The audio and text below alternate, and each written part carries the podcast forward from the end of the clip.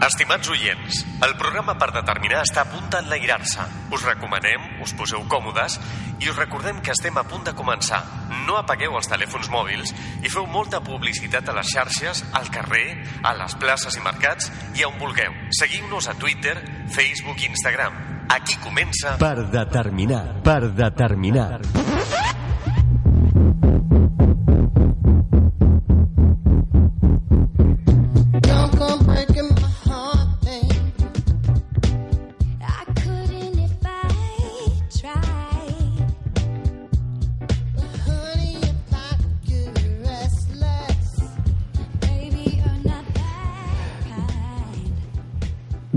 Tots al tercer programa de la nostra setena temporada i al programa 104 del Parc de Terminar.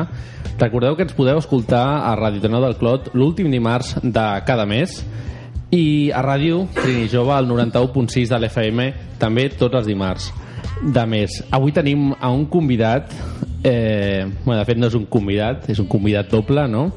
És per una part eh, tenim l'actor i protagonista d'una sèrie eh, molt recent estrenada a BTV que és Qui Mancà eh, l'Albert Roig, el seu actor protagonisme, protagonista, i a l'Oriol Cervera, que és una persona que coneixeu ja aquí a la ràdio, antic col·laborador, director i productor d'aquesta sèrie i una mica el fundador. I amb aquests eh, dos convidats eh, que ara coneixerem després de continuar presentant a tot l'equip que ens acompanya avui. Eh, farem un programa i un programa on també tindrem un cantautor un cantautor que ens acompanyarà i amb el que acabarem aquest programa d'avui que és el Jan Sala, ho descobrireu descobrireu que hi ha molta gent i hi ha hi ha molta gent bona tocant música i el Jan és un d'ells i està aquí i ens l'ha portat el cantautor que també està amb nosaltres. I bueno, com no, no falta la secció del Guillem. Eh Guillem? Bona nit, Sergio. ¿Qué tal? ¿Cómo estás? Molt bé, molt bé. Yo estoy nervioso hoy porque aquí hay eh, muchas cosas encima de la mesa. Parece una, una mesa de la comida de Navidad o la cena de Nochebuena. Sí, sí, sí. O sea, Tenim croquetas... la taula plena de croquetes. Sí, sí, ara veurem què és Sí, sí. La, la, la, la Sandra, que també està amb nosaltres. No sé què ens portaràs al tot té un què. Yo soy como la abuela hoy. ¿Sí? ¿sabes? Sí. Vas a Quiero poner engordar ahí, vas a engordar. Joan, què tal, com estàs? Bé, aquí estem corrent Sí, bueno, has arribat perfectament. Ja està. Hi ha una samarreta del teu equip de futbol. Sí, perquè estem jugant ara mateix la vida contra la Juventus i com que no la puc veure, doncs almenys. Ostras. En alma En alma ahí, tú siempre en alma. Muy bien. Eh, ¿Cómo estás, cantautor? Aquí estoy en el buquecillo, muy bien. Mucho, muy bien hallado. Lo siento, pero es que, es que no hay sitio. No, no, ya está O sea, bien, voy a bien, pedir está que bien. voy a pedir que derrumben la pared de- delante mío y detrás vuestro No, no, para, para poder ampliar el estudio. Si no hace falta con que me acerques las croquetas, ya está bien. Eso ahora va a passar. I bueno, ara sí, no esperem més. Eh, com esteu? Eh, tots els convidats, comencem per Quim amb K. Com estàs, Albert? Què tal? Um, doncs bé, molt bé, aquí a la ràdio, um, sortint una mica de la tele i posant-me tenia ganes a que les vostres vinguessis. mans. Després de la, del... Bueno, ara explicarem una mica la cronologia de la sèrie després, però de la vegada que ens vam conèixer allà va ser molt xulo, amb les cerveses a... Estàvem a... Això ho vam fer a una cerveseria de moda que comença a Panema i acaba a Parzeta que és una cervesera, una cervesera de Barcelona no? que és Moritz doncs allà ho vam fer i allà ens vam conèixer i vam conèixer la sèrie no? i sèrie que va crear l'Oriol Hola Oriol, com estàs? Molt bona nit. Sí? Doncs sí, sorgeix del documental que vam fer un inici i al final pues, acabes t'acabes liant i no saps com, fots 10 capítols, tens una sèrie i Pues ja ja està per la segona temporada. I, hola Jan, com estàs? Hola, bona nit. Què tal? Bé, us porto també, igual que el Joan Camps, un jersei del meu equip favorit. Sí? Quin és? Un cap. Un cap. Ah, vale, vale, vale, vale, vale. Ostras, digo, no me lo pongas difícil, que no tengo mucha cultura futbolística. Vale, doncs bé, doncs ara sí, ara d'aquesta introducció, com sempre, passem a la secció del Guillem, que és cert o fals, que ja veuràs, Oriol, que aquest any ha canviat una mica, però no segueix sent, segueix sent un concurs. Que està fet perquè perdi jo. Eh, sí, ja veuràs. Vale. Vale? Sí, no? Sí, és veritat. Home, sí, perquè només vens un programa, per tant no pots guanyar, tampoc.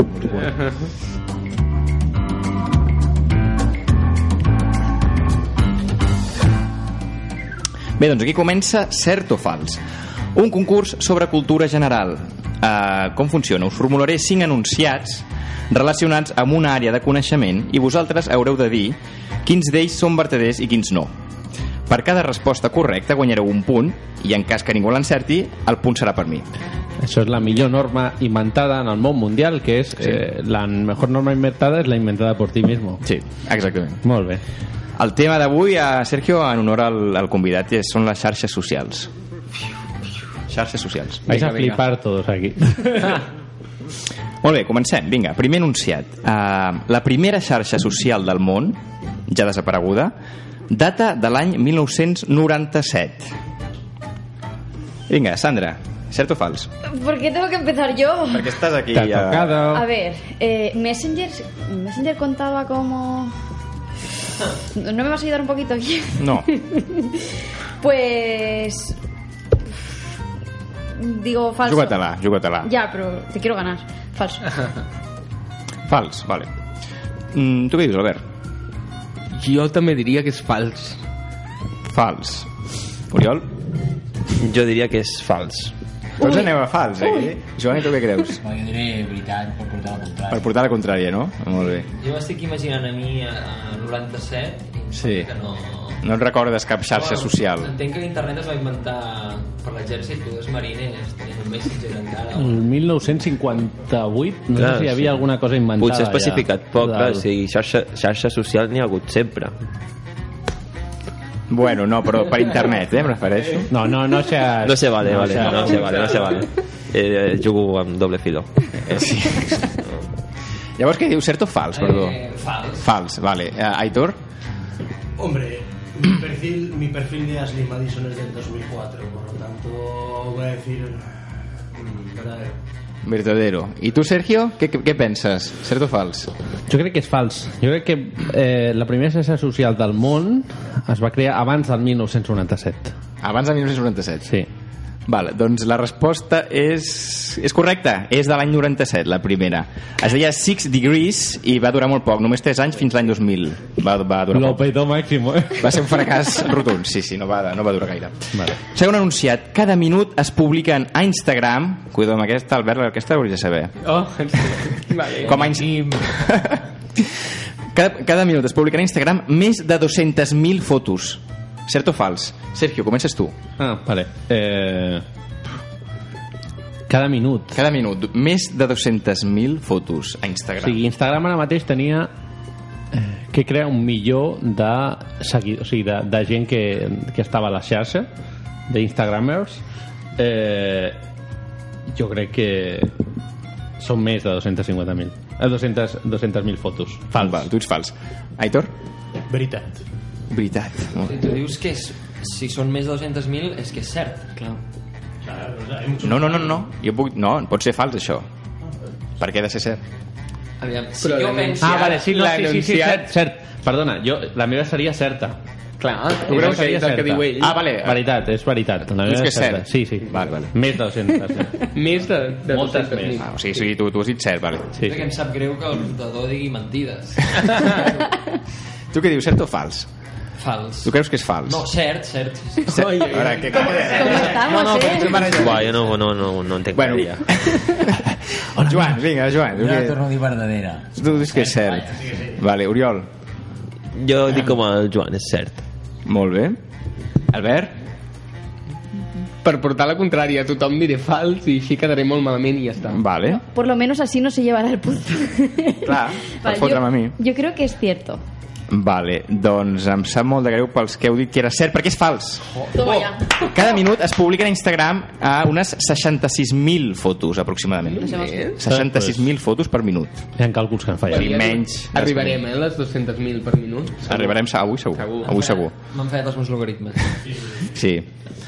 Tercer anunciat. El color, ah, aquest. El color corporatiu de Facebook és el blau perquè el seu creador, Mark Zuckerberg, és daltònic i li costa distingir altres colors.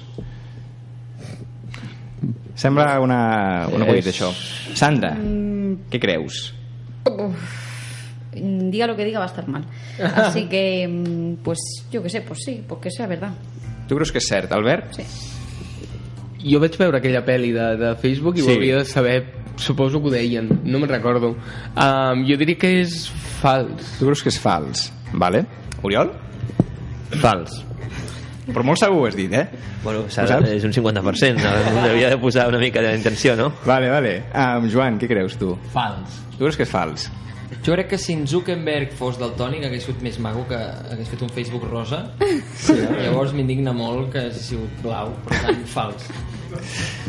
Aitor? Jo dic cert. Vale. I tu, Sergio, què creus? Jo, com a daltònic que sóc, dic fals. Creus que és fals? Doncs em sap greu, però és cert, és cert, cert? això, és absolutament cert, això. Ostres, sí, sí. vaya ho va explicar en una, entrevista, en una entrevista ho va dir, sí, sí. Vale. Quart anunciat, i anem acabant. La cantant Lady Gaga és actualment la persona amb més seguidors a Twitter. Cert o fals? Jo això ho tinc claríssim. A veure. Jo diria, jo diria que sí, perquè Lady Gaga és una marca, vaig anar ahir a una, a una, a una conferència per a pimes i emprenedors que donava la cadena SER i hi havia molts experts en màrqueting i, i temes de xarxes socials i moltes coses més i van dir que Lady Gaga havia creat una marca brutal i era ara mateix una de les marques més importants del món o sigui que jo crec que sí Tu creus que és, és cert? Aitor? Jo dic que és fals. Jo digo que és Donald Trump. Fals. Fals. Joan? Fals, va. Fals. Oriol? Fals. Sí. Jo diria que és fals Mm? i crec que és Katy Perry la que en té més. Sí? Vale. Mm, Vale, yo voy a decir también que Tu t'apuntes al que ha dit sí, l'Albert, sí, sí, no? Sí, me apunto. Doncs hem de felicitar l'Albert perquè té tota la raó. Katy Perry és la que té més seguidors a Twitter, 107 milions. Bueno, jo me'n vaig cap a casa. No he donat cap, eh? No l'he encertat cap, avui? Res, res. Hòstia, no, no me llevo nada. O sea, no. no. Jo una perquè m'ha xivat el Quim. Mal, vinga, mal. Eh, Va, l'última, l'última, va, ja anem acabant. Uh, per veure el vídeo més llarg publicat a YouTube es necessiten més de 20 dies. Cert o fals? El vídeo més llarg de YouTube dura més de 20 dies. Eh, creus? Fals. Fals. Vale. Aitor? Fals, totalment fals. Molt, però molt segur us ho Però dieu. per capítols o en un mateix... En un, en un únic vídeo. Sí. Eh, fals. Fals, vale. Uh, Joan, Jo que fals, també. Sí. Jo crec que és totalment fals. Ostres. A veure, ah, Albert, perdó. A veure, hi ha una limitació, no? Dic jo. Mm, És que la, va- van allargar-ho. des- Sí, sí, hi havia una limitació al principi, però ho van allargar. Sí, però És no que a vint- 20 dies. O sigui... 20 dies, 20 dies d'allí, venga, eh, dale.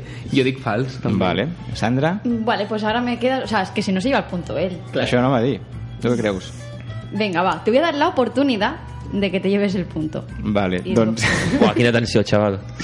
Doncs per primera vegada a la història d'aquest concurs tinc un punt, perquè era, és, és cert, és cert. Dura 596 hores aquest vídeo, jo l'he posat i no es carrega. O sigui, està, es queda a la pantalla. Negra. per tant, no existeix. No se puede ver. No, no, existeix, però no, es- no es carrega. És tan, pesa tant que no, no, no, no hi ha Quin prou. vídeo és? De, de, de, És una, és, una pantalla, és, és una pantalla fixa que posa The Longest Video on YouTube. Ah, ah. I ja està, ja Ja està, ja està, és això. I et posa 20 Algun, bromista ho ha penjat I et posa per, per 20 fer el dies. rècord. Sí, sí, sí, sí, 596 hores. Poder, poder, és una, ima poder és una imatge modificada on li, on li canvien... el- Claríssim. No? Sí, sí. Potser a la, a la, mm, al dia i mig surt alguna cosa més, no? No ho sé. Cal veure-ho per saber-ho, clar. per- és un truc per... Bueno, estic molt content, tinc un punt per primera Sí, vegada. sí, sí, sí, sí, no, no, un aplaudiment. Gràcies, gràcies. Moltes gràcies. Bueno, doncs d'aquesta secció anem a la secció de la Sandra, que jo ja tinc ganes de- d'entrar a la secció perquè sé que hi ha croquetes. O sigui, endavant amb la secció de Tot té un què.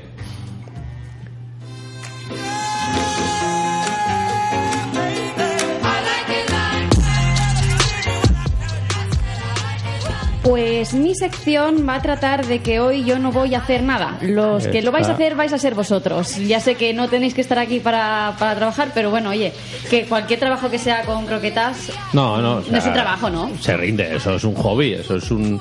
Entonces, bueno, eh, quiero saber si vuestros paladares son dignos de mi ranking. Y entonces, aprovechando que va a entrar Alberto Chicote de aquí a unos Sí. momentos, pues bueno, vamos a hacer el Operación Triunfo de las croquetas, ¿de acuerdo? Entonces, se trata de que he traído cinco croquetas, o sea, cinco mm, platos. No, realmente son de pollo menos una que es de jamón, ¿vale? Y son de diferentes sitios y tenéis que decir eh, pues cuáles están más buenas. Tres de los sitios son que las, las he comprado, ¿vale? Eh, unas las he hecho yo. Este fin de semana me he liado a hacer croquetas de pollo. Y las otras son de un sitio malo. O sea, que como me digáis que, es, que os gustan, o, o sea, de verdad, os pego. ¿Vale? Mal- Entonces, malo es que no sabes el sitio, que había alguien por ahí con croquetas. Vale, entonces al final os diré de dónde son cada sitio, ¿de acuerdo? Entonces vamos a comenzar. Venga, va. Eh, dinamismo, ¿vale? Venga, va. Esta es la número uno. Vamos, chicos. La hora de la croqueta. Esto es barato. Hay una que Joan no va a poder comer porque cuando ha llegado... Eh... ¿Es aquesta, Mara? No, no, no. Es la número tres. Sí, sí, sí, coge, coge. Es radiocena, ¿no? Esto ya. Está bien. Yo tengo a mi catador personal, Aitor. ¿No te agradan las croquetes? M'encanten, però... No tinc, l'hora. tinc el problema, l'enfermetat crònica de ser un cantautor flexi-vegano. Ah. Oh. Pues mira que antes está a punto de decirlo, digo, espero que no haya ningún vegano porque no he traído ninguna sin, Vale. sin carne. Estas son de jamón, ¿no? Una pregunta, ¿flexi vegano es ahora soy vegano, mañana no soy vegano? No, és una dieta flexible, és a dir, però, però com, jo, jo menjo peix Ah. i menjo carn, vull dir que jo la compri ecològica, etc. Però, clar, aquesta carn no... No, no ya sé, tú digas, aquest, aquesta croqueta no es ecológica, ¿eh? Esto no es ecológico, Mejor ¿eh? no. O sea, esto, Mejor no la pruebes. esto, esto no. no, però segur que ella cuina de, forma ecològica, llavors... Eh, Sí, sí, a la... Aquesta para mí, seguro que esta para mí es la M'ho apuntaré aquí. puc opinar a nivell visual, això sí, perquè la, el menjar Vale, ¿qué, ¿qué ulls. opináis de esta? Barata. que la habéis probado. Barata, ¿eh? Barata. sí. Barato todo no me ha costado y esto no me lo paga nadie. Vale, luego te pagamos ahí unas cervezas. No, pero yo creo que esta es barata. Bueno, eh, vamos probando otras y vamos viendo en qué ranking las ponéis. Sí, sí, perfecto. Sí, venga, va a coger vosotros dos. Estas son las segundas. Vinga, que avui sortim rodolant. Va, Joan, no te quejes tanto. Hay una que pica, ¿no? Y es para el que No paga la vas. cena, ¿no? A ver, esto es... eh, voy a poner un poco más de ganancia para que se note que... Buah, gracias, Sergio. Qué bonito para el Para espectador, intu- o sea, exacto, para el para- oyente exacto. escuchando... Eh, Visualmente, ¿qué? ¿Cómo las ves estas? Puedo oler, puedo oler. Sí, sí. esta... mm, Esta huele a barato. sí, huele, huele a, Huele barato. a masa cemento, o sea... Están como más Bueno, va, firmes. no, no vais, no Porque vais este- mal encaminados, ¿eh? Es la que ha estado haciendo ella durante todo el fin de semana. Es que como sea esa, si es esa me corto la Pues pena está para la llorando. salida. Hombre, es- espero que, que las mías digáis que están buenas, ¿eh? De verdad, si no, me hundís. A ver, Venga, vamos a ver. las terceras. Ay, ay, madre. A ver, Estas ya se ven ahí más... Vamos, chicos, va. A ver. Oye, os estoy cebando como las abuelas, ¿eh? Venga, niño, Yo- a mí me come. gusta mucho cocinar. La última vez que hice croquetas fue el año pasado en Nueva Eso York. está- Cuando estoy de vacaciones me encanta, me me relaja cocinar. Y- Eso está bien. Esta está A ver. mejor. Esta está buena. Esta está Esta mejor. está mejor que las O anteriores. sea, Sí. la 3 os está gustando más. Esta es jamón, sí. Sí que esto sí. Como... O sea... Es que- La primera de jamón, dices, está mala pero está buena. Sí, es barata, pero está la buena. primera no, lo está que mala, sabe que está buena, fuerte, está lo mala. o sea, fuerte. Claro, claro, claro. Entonces, como sabe mucho a jamón, Mm. Pero esta, esta está muy rica. vale. Pero tenemos que valorar textura, ¿no? La forma... es- Sommelier. Vamos a por, las cua- a la, por la cuarta. Venga, vamos. tengo la boca bien llena. Mira. Esta aquí, Estas se ven aquí las buenas. Esto es peor que las uvas, ¿no? Ay, y esta... Bueno, yo voy a espera, coger- coge mitad. Ahí va. Pásalas, Madre mía. pásalas. Coge, coge, hijo. Yo- Mm, yo la cojo estas son entera, de... ¿eh? Son de pollo, pero además son de pollo... De, de pollo, Eh, ¿De pollo qué? ¿De pollo De qué? pollo de corral. ¿Sí? Ah, Héctor, prueba estas. estas están que te ca- Esto está hecho por ella. O sea, ya me ha enamorado, me ha robado el corazón. He de decir, he de decir, en mi contra, que le tendría que haber echado un poquito más de leche. Pero ya lo has dicho, entonces que es la tuya. No, hombre. No, eso no estoy diciendo que sean Ah, esas, vale, estoy diciendo vale. la cocinada. No. En la que percibas que tiene menos leche. ¿eh? Está súper top, ¿eh? Súper top. y... La, tú no ¿Has la has probado? todavía. L'has provat, No, tu? però la miro i la veig eh, poc lletosa. Llavors, Poc lletosa. Opino que és aquesta. Vale. No, no, tú di que era que está. Y, por último, No, esa barata. Eso es barato. Eso es barato. solo- he dicho que solo unas me han costado baratas, ¿vale? Bueno, barato. Lo barato sale caro. mm. Yo creo que como las mías ninguna, pero tampoco quiero venir más arriba.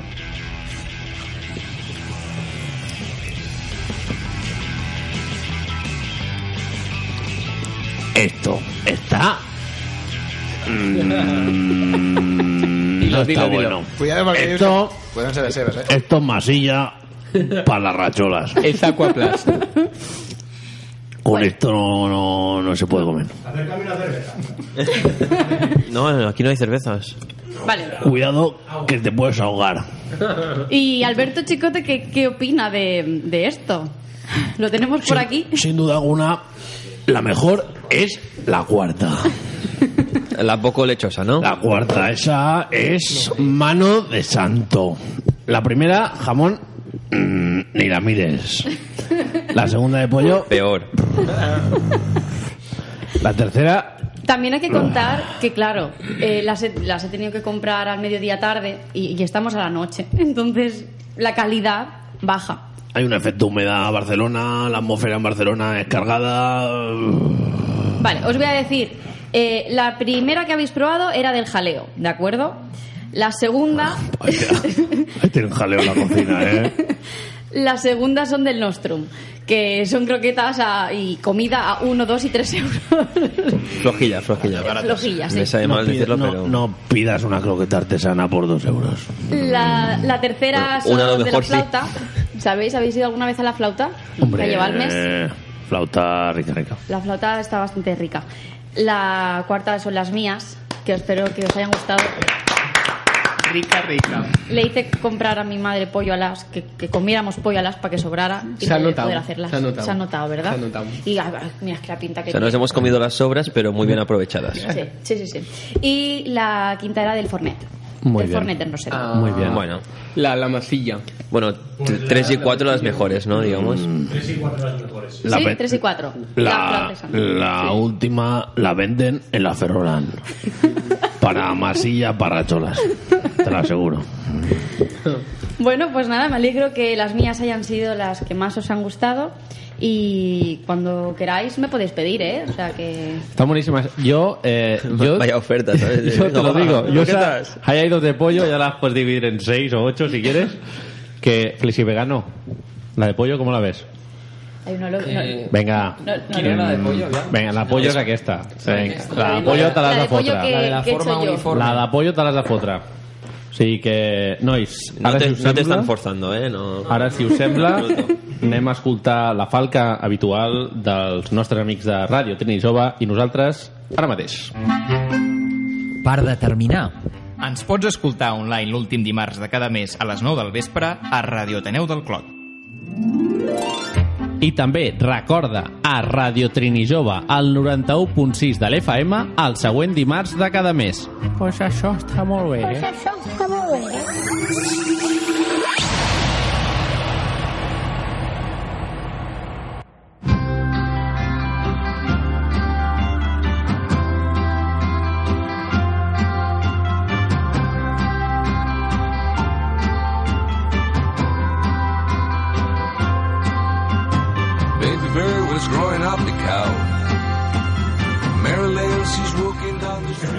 Ara que són les 9.30, quasi 30 del vespre, toca començar l'entrevista d'avui dimarts.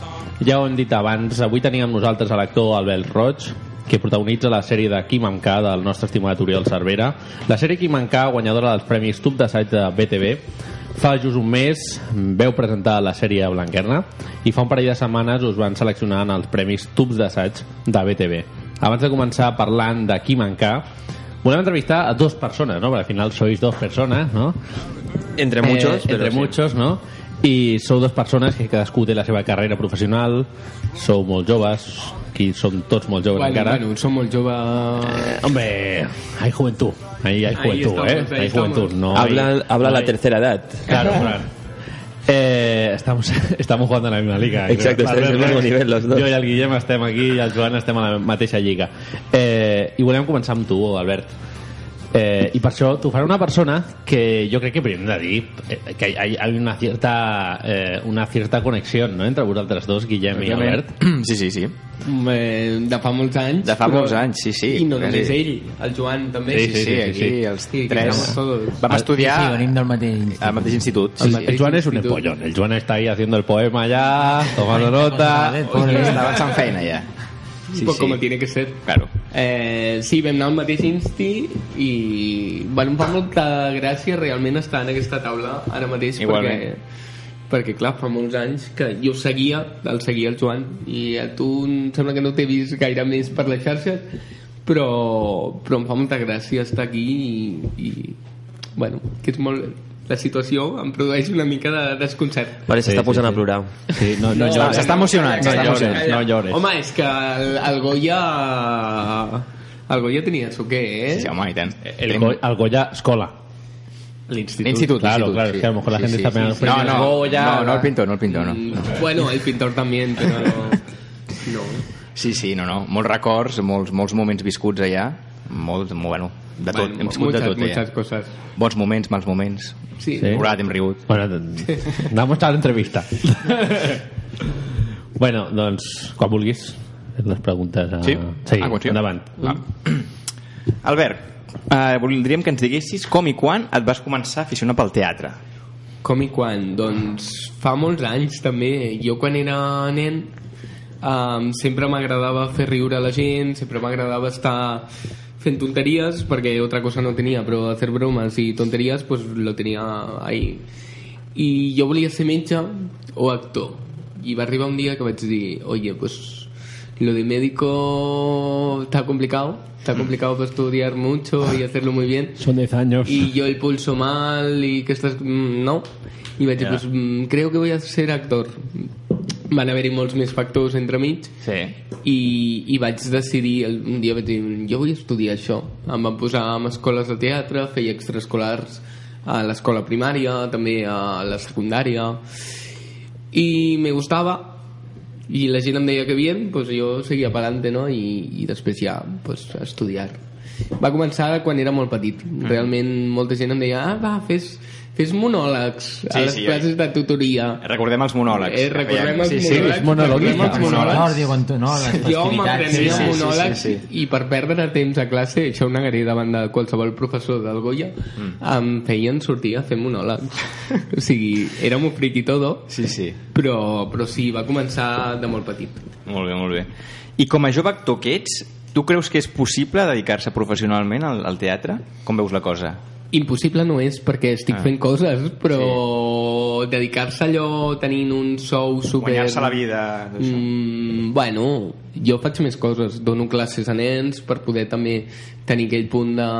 Em tenen a mi de profe, o sea, ojo.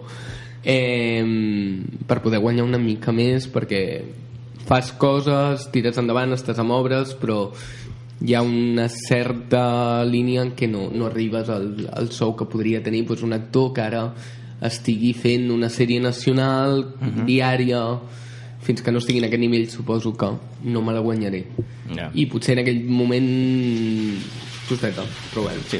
està caient aigua ara mateix Sí, sí, sí, és a Eh, tapa la mesa, tapa la mesa, que se está mojando. bueno, molt bé. Ah, passem a parlar ara de, de, ja de la sèrie de Kim amb K. Com definiries tu el, el personatge que interpretes?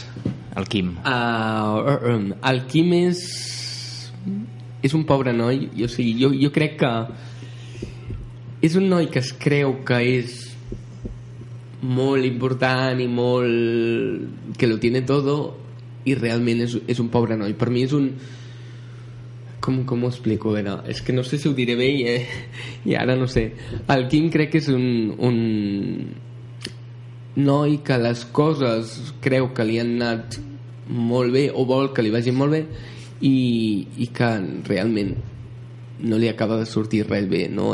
per, això, per això em queda un pobre noi eh? perquè al fin i al cabo és un reflex de, de la realitat actual que hi ha d'instagramers, influencers que se creen que són uau. i després dius, home, pues potser t'estàs sobrevendiendo sobre, o estàs sobreactuando i estàs fent moltes coses malament no? i aquest personatge doncs té molt d'això crec Llavors, t'has inspirat en algun instagramer per fer aquest personatge? Bueno, jo, jo me n'he mirat um, bastants. En el documental sí que volien partir d'un, però bueno, jo em vaig mirar més a altra gent que he seguit i que conec. Conec alguna, alguna Instagramer, alguna gent que tenen molts seguidors i he intentat mirar-los a ells i dir com eren ells abans d'arribar aquí i, i com són ara, no? Sí, podríem dir que m'he inspirat una mica en ells, però no, tampoc... Ho he fet molt des de mi, també, des de com, com jo veia que havia de ser això. Uh -huh. A veure, uh, quines coses tenen en comú, si és que en tenen algunes, Quim amb K i Albert Roig? Eh, per començar, una molt evident són les camises i les gorres perquè tot és meu. Y aquest, bueno, ya podéis ver eh, el nivel camisal de hoy. Hoy Oriol. Xula, la camisa. Bàsicament la conversa que vam... Perdoneu que em posi l'entrevista. Endavant, endavant. La conversa que vam tindre en el càsting va ser... Vas vestit així normalment? I va dir, sí, doncs la proper dia portes una maleta amb tot el teu armari Sí. que anem a planificar el rodatge amb la teva roba. És, és real. Tal és qual. real. Ja. Perquè ens, van, ens vam emocionar al veure que, que era el clavat el que volíem. I després la segona pregunta va ser, tens gorres? I efectivament també en tenien, no me les posava i de cop els hi vaig trobar com una sortida a gorres de Bugs Bunny, de... Exacte. de, Sí, sí, de, perquè bueno, el personatge rares. sempre va amb gorra, no? Sempre. amb porta una gorra, amb ulleres de sol i amb, encara, encara que no hi hagi, que no hi hagi llum. Ja, ja, ja, ja. Sí, sí. I amb camises. Sí. Uh, I el, la cosa que més tenen en comú Quim Amca i Albert Roig és això. Després, pues, també l'Instagram, no? Està allà. Jo, jo no sóc instagramer, tinc Instagram i penjo coses, tengo seguidores, gente que yo pienso, ¿para qué me sigues? ¿Qué te he hecho yo? Però ho fan, i penso, bueno, mira, pues ahí estan, no? I Quim Amca, doncs, vol això, vol tenir molts seguidors, vol, vol estar al top, no? I suposo que sí que tenim una cosa de millennials, tots dos, perquè ho som, eh, mal que sempre sent, i tenim aquesta cosa de, de, bueno, de les xarxes, de voler explicar o voler també sentir-te una mica estimat, aquell punt que dius, bueno, jo, jo tampoc, eh? A vegades penjo coses que penso, per què cuelgues esto? Però el Quim sí que jo crec que es vol també sentir més estimat o més acceptat, no? Crec que potser per aquesta banda i sobretot les camises. Això... No sé què més. molt bé, molt bé. Bueno, i ara em toca fer l'entrevista a l'Oriol Cervera abans d'entrevistar-vos els dos plegats i parlar sobre la sèrie i dels personatges més en la sèrie, no? Vamos a hablar de dinero. No, eh, exacte. Però no parlarem de diners, parlarem de una pregunta, Oriol. Bueno, jo et conec des de sempre Sí. i molts et coneixem ja des de fa molt de temps, no? Però quan va ser el moment, o com va ser aquell moment que vas dir a estudiar comunicació audiovisual? Perquè al final això és l'inici de tot una mica. Bueno, jo... Eh, tot bé i al final pensant és de, des del batxillerat. Acabes el batxillerat i tens el gran precipici del que faràs amb la teva vida i et diuen ah, una carrera, tal no sé què, fas la CELE però no saps molt bé el què. I vaig tirar-me a fer un grau superior d'audiovisuals, Mhm. de realització i direcció. I quan vaig acabar el, el grau era com necesito más, quiero más de esto que mm, esta droga mola, ¿sabes? Mm. I llavors em vaig tirar directament a fer la carrera de comunicació i va ser potser els primers dos anys ja superapassionants que van ser eh, tot era llegir i aprendre i era una esponja i a partir del tercer va ser apassionant perquè et, et surten projectes doncs, sobretot a quart com, a, com Mhm. aquest no? que ja eren projectes que pots aportar allò que portes doncs, 3 anys o 4 anys eh, cultivant I ara faré una pregunta que és, és complicada de respondre en un minut, o menys, però intenta-ho. Vinga. Com veus tu, Oriol, aquest sector audiovisual ara mateix, a l'actualitat? Jo el veig bé, és un sector mm, molt líquid, es, es va movent constantment i t'has d'anar renovant constantment, però eh, crec que és un sector on hi ha feina i on hi haurà feina i on si tu trobes el lloc on et sents realitzat i on pots aportar o sigui, el pitjor que pots fer en aquest sector és no estar aportant res perquè és quan et sents inútil per tant, és comunicar, és crear contingut per tant, sempre que vagis trobant el lloc ho veig bé, saps? I, és com em veig ara mateix I quin creus, anant cap a la sèrie, no? que ha estat el secret d'aquesta sèrie, aquest, aquesta idea que vau tenir tu i la Mònica de qui mancar eh, hagi triomfat? Bueno, és, jo crec que se, se sumen molts factors, però crec que el principal és que parlem d'un tema que tothom en algun moment, quan ha penjat una foto, tothom que té Instagram i que ha volgut penjar una foto a Instagram, en el- aquell moment ha pensat, buah, quants likes tindrà, quanta gent veurà aquesta foto i se sent superimportant perquè està penjant la foto o penjant l'story d'allò. I en aquell moment d'il·lusió fantasiosa de que potser ho petes, no? Eh, és el que s'aguanta tota la sèrie, que és aquesta il·lusió il·lusa, per la redundància, mm. del, del Kim. I crec que aquest punt és l'empatia en què relacionen el personatge, a part de molts defectes que té que habitualment estan en la nostra societat i que no els veiem eh, o els percebem com normals quan els veus en una pantalla dius, pues a lo mejor nos estamos pasando, no? Eh, L'altre dia, eh, amb, bueno, a l'empresa, no? Estàvem, en un moment de- d'esbarjo, estàvem pensant coses, no? Y, y ostras, se nos van a ocurrir unas ideas así chulas, ¿no? Y vam dir, "Ostres, en el momento a veces de, de más relax, de más cervezas, ¿no? Se, se nos ocurren las mejores ideas, ¿no? ¿Va a ser així com es va, us va ocórrer aquí mancar? No, Kim K eh, resulta d'un fracàs. O sigui, la idea inicial era fer un documental sobre un Instagramer i va ser el fracàs que ens vam adonar que el que volíem explicar no ho podíem fer amb aquella persona perquè aquella persona al final s'està jugant una marca, s'està jugant una reputació, no? una, un estatus i no podíem fer, el que volíem explicar precisament era el contrari, sinó la, la frustració i el mal que fa a vegades eh, emmirallar-se amb gent que no són bons referents aleshores va ser, hòstia merda, no ho podem fer, no podem explicar això així, què fem? I sabíem que la idea inicial era la bona, que era això, i vam dir, doncs ho reformem amb, unes, amb un fals documental de ficció. I aquí va estar un documental de ficció, com li diem el format. Aleshores, va sorgir d'això. I crec que va ser la clau perquè va ser com, vale, aquí està el filón i aquí Aquí està... l'hemos encontrado el filón. Exacte. Eh, hola Kim, ¿cómo estás? Kim Amka. ¿Qué tal? Hola, ¿cómo estáis? Eh? ¿Cómo Eh, va? ¿Bien? Muy bien, aquí a tope. Vale, bueno, eh, os hablo en castellano porque mis followers, ¿vale? Sí, sí, sí, reconocen mal las redes. Eh. ¿cómo, cómo, cómo, cómo ves eh, el tema de los seguidores en Instagram? Tú, que- Bueno. tú lo petas, ¿no?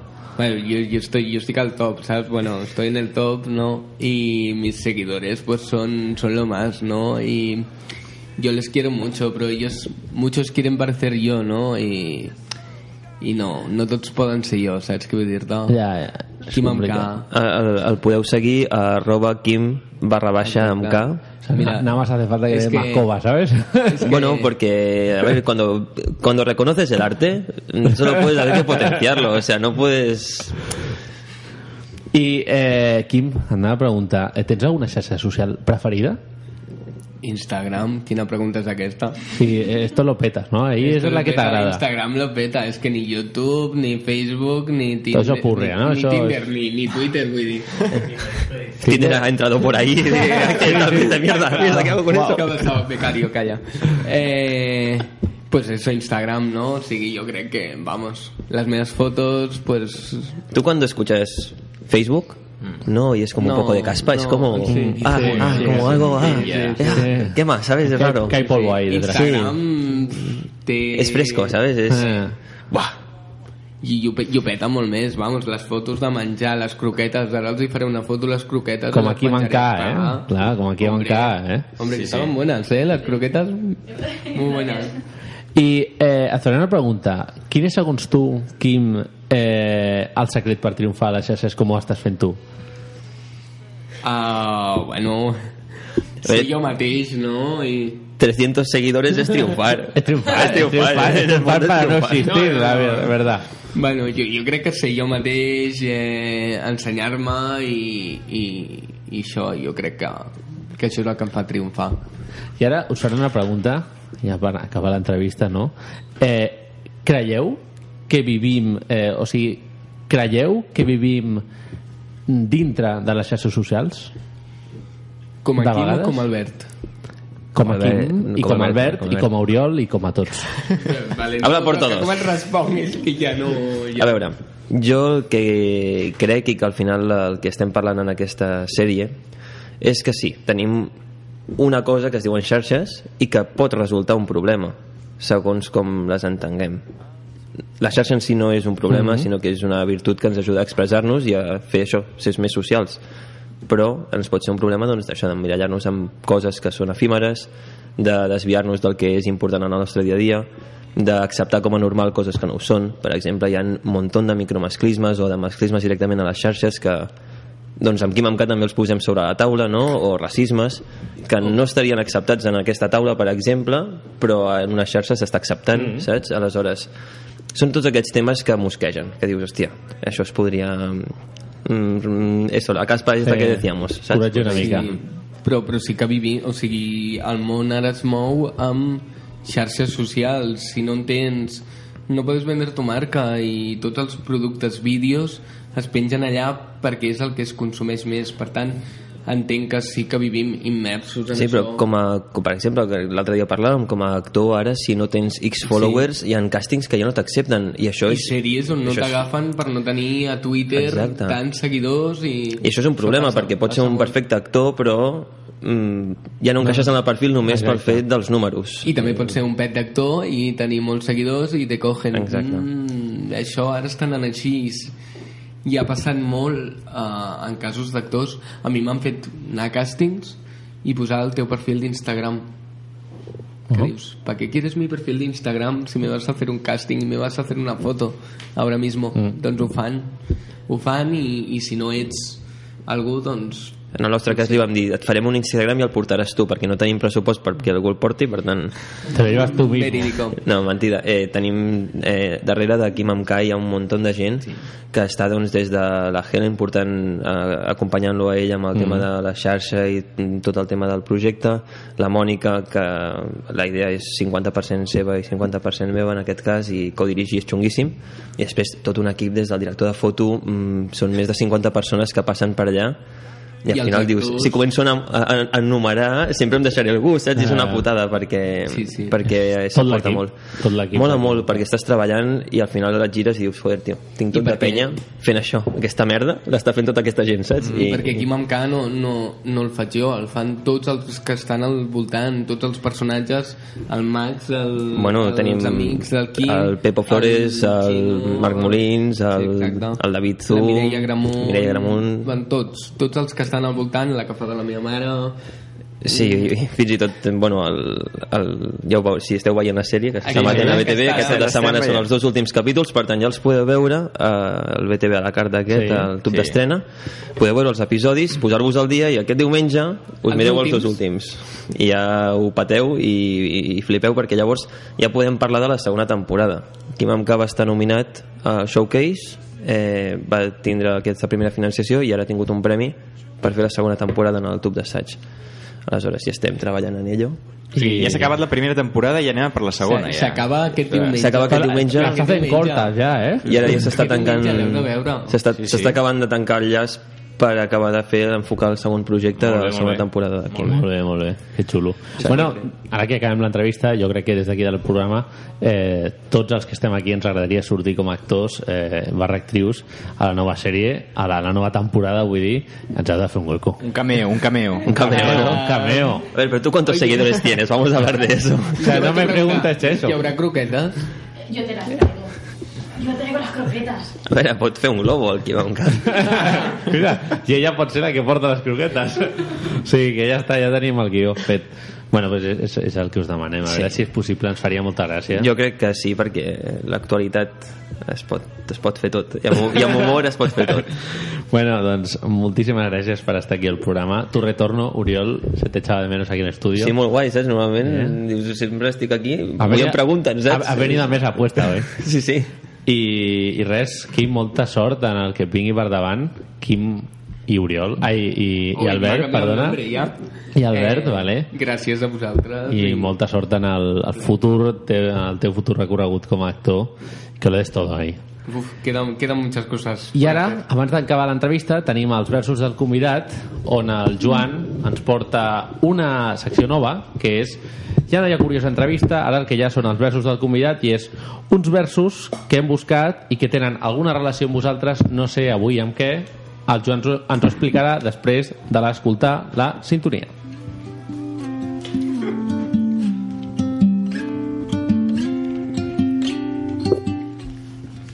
Bueno, doncs avui he agafat, realment és una cançó en realitat d'un cantautor que es diu Diego Ojeda i que era un, és una cançó que ell li dedica a un amic eh, seu que és actor no? I, i sobretot bueno, quan estava com iniciant la seva carrera com a actor i bueno, com que també hi ha aquest factor no, pues, d'amistat amb l'Albert, no, d'haver compartit molts, molts moments així d'adolescència pues, he triat aquesta, aquest, aquesta cançó que no l'he agafat tota, he agafat uns fragments i diu així ¿Quién?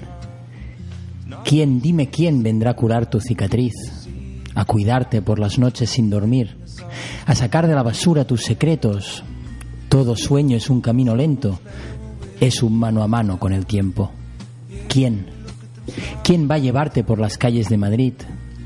Va a salvarte como me salvaste a mí, cuando todo era invierno y en mi pecho un armagedón.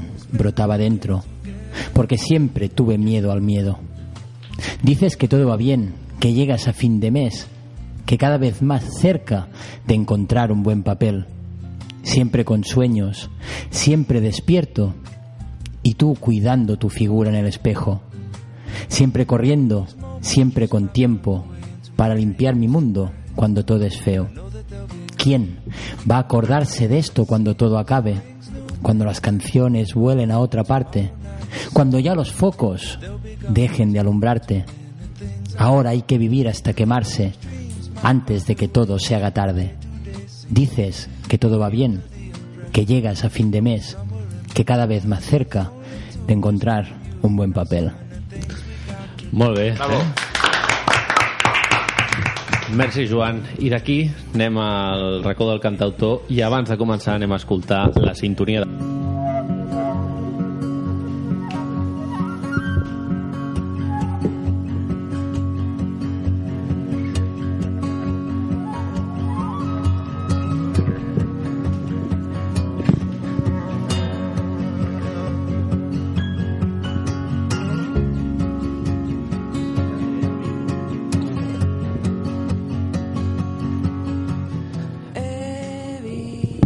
Bueno, estem escoltant el Jan Sala, un crac, aquí escoltant la cançó Somni causat pel vol d'un elefant al voltant d'un estel fugaç. Eh, jo et poso una pregunta, la pongo encima de la mesa, Aitor, para que ya se la digas, pero y, se la, y le hagamos la pregunta, pero eh, ¿por qué la letra, o sea, la frase tan larga? Ian, ¿por qué la frase tan larga? I per què no? Bona resposta. De fet era més llarga, eh? però no cabia en la contraportada del CD i em van recomanar fer-la més estreta. Oye, córtala, ¿no? Que... Encara hay censura, ¿eh? Todavía hay censura.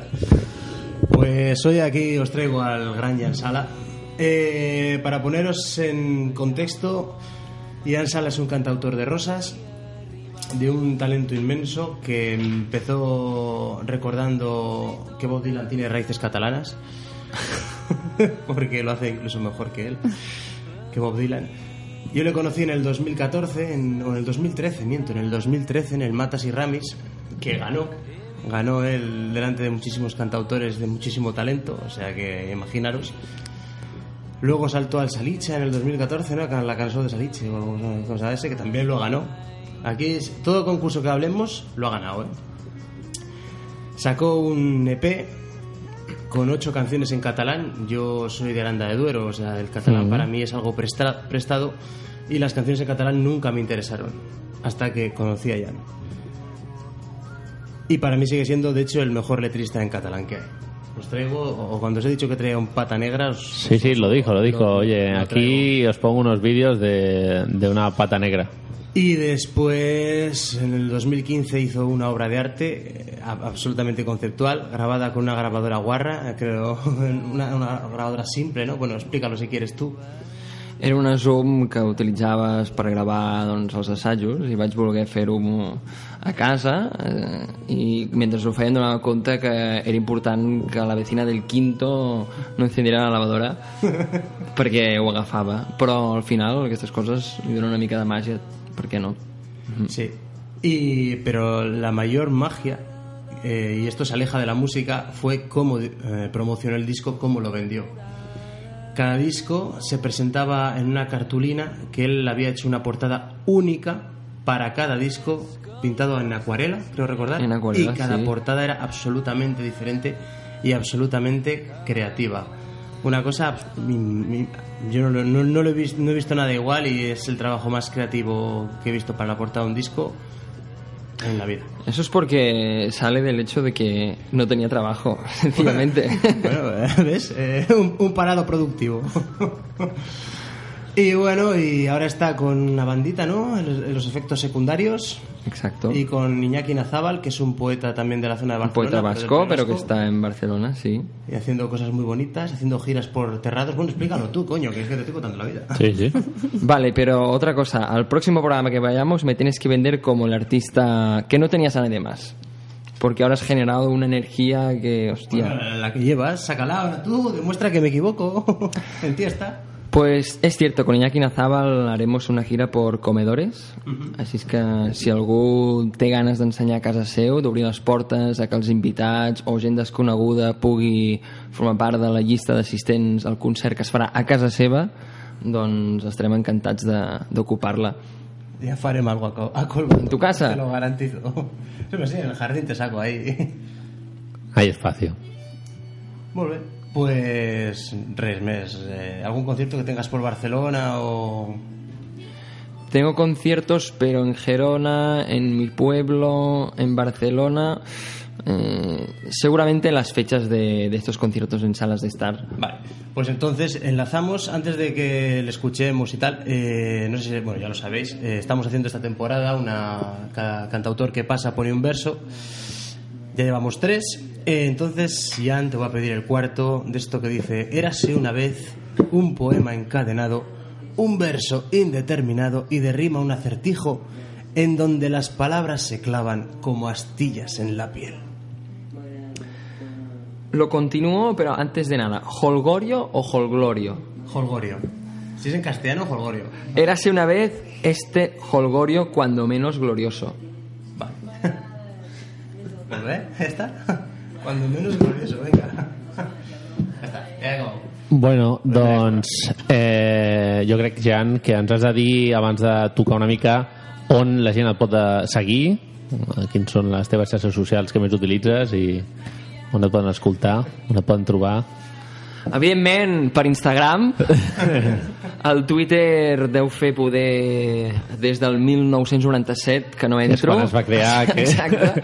I el Facebook no, no l'estic portant jo, l'està portant la persona que m'acompanya, que em fa una mica de mànager, Vale. perquè vaig decidir una mica, pues això, que era una mica casposo, Mm. i de moment només porto l'Instagram, llavors si algú es vol comunicar amb mi, l'Instagram és la millor eina avui en dia. Molt bé. Doncs eh, fem També, una cosa. ojo, és un Tinder encubierto. Ah, mira, mira, mira, mira. Hay gente que lo utiliza.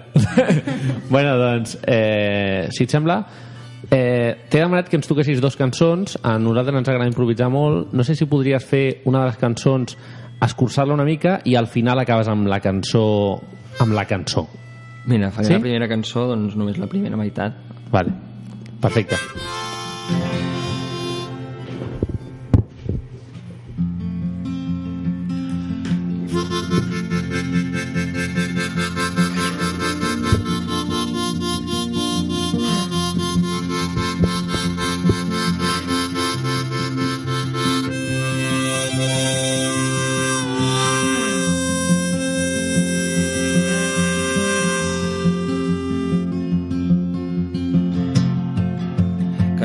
dedicada a tothom que estima els animals, les plantes i els coralls.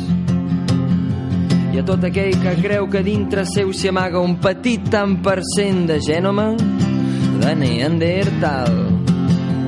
Un Neandertal que un dia va decidir dinar una pastanaga pensida en comptes de carn tendra de mamut en extinció. El primer vegano de la prehistòria. He vist elefants dissenyant avions. He vist com fugien del planeta blau els animals. Marxaran primer els cocodrils en naus tripulades per gripaus. Els seguiran els de més rèptils allà on l'home no pugui arribar i fins i tot ens abandonaran orquídies, les molses i els coralls. He vist núvols de roses i clavells viatjant a través de l'espai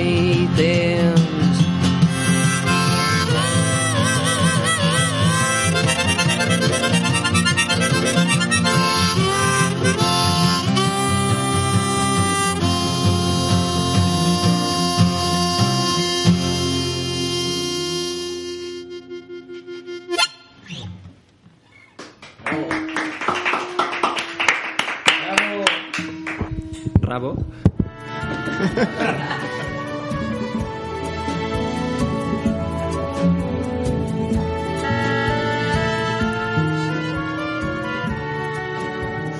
Bé, Joan, doncs eh, aquí apurant el, les versos. últimes línies dels versos.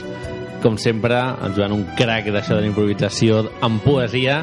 I, bueno, aquí ens porta la poesia final, el punt i final d'això, que jo crec que ara que estem aquí super eh, instagramers avui, no? Eh, no sé qui està ara mateix instagrameando, si és el Quim Encà, si és l'Oriol, si qui és, no? Però hem de gravar aquest moment, hem de gravar el teu punt i final com a conclusió d'avui. O sigui que, tot teu.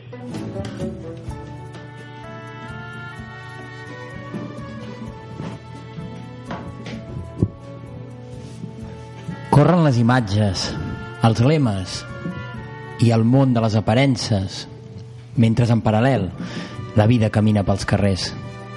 Retrobaments bonics, que són abraçada i nostàlgia. Ens fem grans, dibuixem cada un el seu camí i ens queden els records de la pàtria verdadera, la infància, adolescència compartida. I gaudint d'aquesta dolça melodia, de la guitarra i l'harmònica, en- ens endinsem, a poc a poc, en l'hivern que va arribant. Molt bé, un aplaudiment. Molt bé. I d'aquí, ja per acabar el programa, recordem, com sempre... Sí, que ja sabeu si teniu alguna pregunta, us agradaria venir en directe al- a l'estudi, us podeu dirigir al correu del programa per determinar arroba gmail.com. I, bueno, aquí toca dir gràcies a tothom eh, que heu vingut, gràcies Quim, eh, gràcies Oriol. És un plaer venir, tenir-vos aquí a l'estudi, no?, a presentar una cosa. Sí, avui és un dia que els micros es van movent, tenen vida pròpia, no?, heu de buscar-lo, eh, tenéis que inventar a ellos. Eh, moltes gràcies, nois, per venir. Gràcies a vosaltres. Eh, Espera que... No, que això, gràcies a vosaltres, que mola molt poder explicar això que hem fet. Està molt xulo i que ens convideu a aquests llocs. i que siguin no dos temporades sinó moltes més temporades d'aquí Ojalà, Moncà ojalà, i altres projectes i bueno, eh, Jan, tu acabaràs el programa d'avui vale? tu acabaràs el programa d'avui com tots els cantautors que passen per aquí Quin orgull. i és un plaer Mm. és un placer me llena d'una Right. onda de satisfacció no? i eh, bueno doncs eh, ara direm unes últimes paraules. Recordeu que ens podeu escoltar el programa d'avui al web ivox.com buscat per determinar i el 91.6 de l'FM a Ràdio Trini Jove el proper dimarts a les 9 del vespre. I tornarà el proper dimarts 18 de desembre el dia pot ser que balli una mica. El que està clar és que no serà l'últim dimarts del mes de desembre perquè estarem menjant torrons i per tant serà el 18 o l'11 hem de, de terminar-ho no? i tindrem un convidat molt especial que no sé si podemos decir alguna cosa eh, acércate al micrófono. Eh, no sé si podem concretar alguna cosa. Bueno, Aitor. A ver si, si el canca se puede acercar, estarà, estarà molt bé. A veure com I luego tienes a Lucas. Sí, i tenim un altre que és el Jordi Hurtado que estarà amb nosaltres al programa. El tindrem aquí al programa fem una entrevista i doncs això acabarem el- l'any 2018 amb el Canca possiblement i el Jordi Hurtado ens fa molta il·lusió i tenim moltes ganes i bueno, jo crec que ara aquí gràcies Guillem moltes Gràcies a tu. gràcies Bona nit. Eh, Sandra, muchas gracias De nada. las croquetas muy ricas sobre todo las de pollo alat i Joan, un crac com sempre al València saps alguna cosa? com va? L'últim que sabia era 0-0, però... Sí? Bueno, a ver si... si... Y Aitor, como siempre, eres un reclutador de talento y es un placer, como siempre, tenerte aquí en el programa. Muchas gracias. Soy un tipo con buen gusto, solo eso. Jan, tot teu al programa i moltes gràcies per venir. Ets un crac. Molta sort.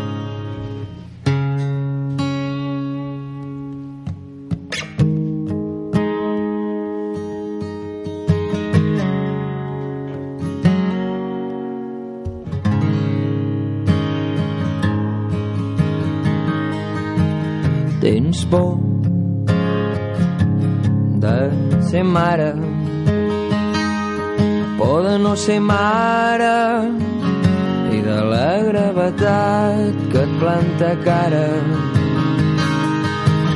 tens més de 30 anys i no vols perdre el temps i és curiós perquè si alguna cosa tens és molt de temps encara. La vida és una pinta que et regalaran quan se tornin els cabells blancs. I de res et serveix la teva ment si defalleix el topar-se amb el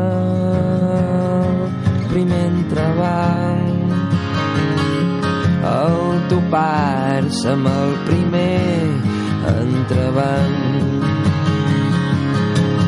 Segueixes xupant el dit quan dorms sol al teu llit. Serà que ton pare t'ha sobreprotegit. T'ha protegit massa dels homes espasa que volien precisament fer-te de marit ara et sents sola i abandonada davant d'un merder descomunal. I la maternitat ara pla et fa avortar tots els projectes professionals. Et fa avortar tots els projectes professionals els 40 et somriuen pel retrovisor mentre esperes qui t'ha acceptat com a última opció. Et sents guapa entre lletjos, però lleig entre guapos. L'artista més mediocre de la funció trobes inoportuna la plenitud de la lluna que delata els plecs plorats pels teus ulls. Si sabessis que et mostren magnificada i realitzada, no caldria mirar-te amb bons ulls. Llavors no caldria mirar-te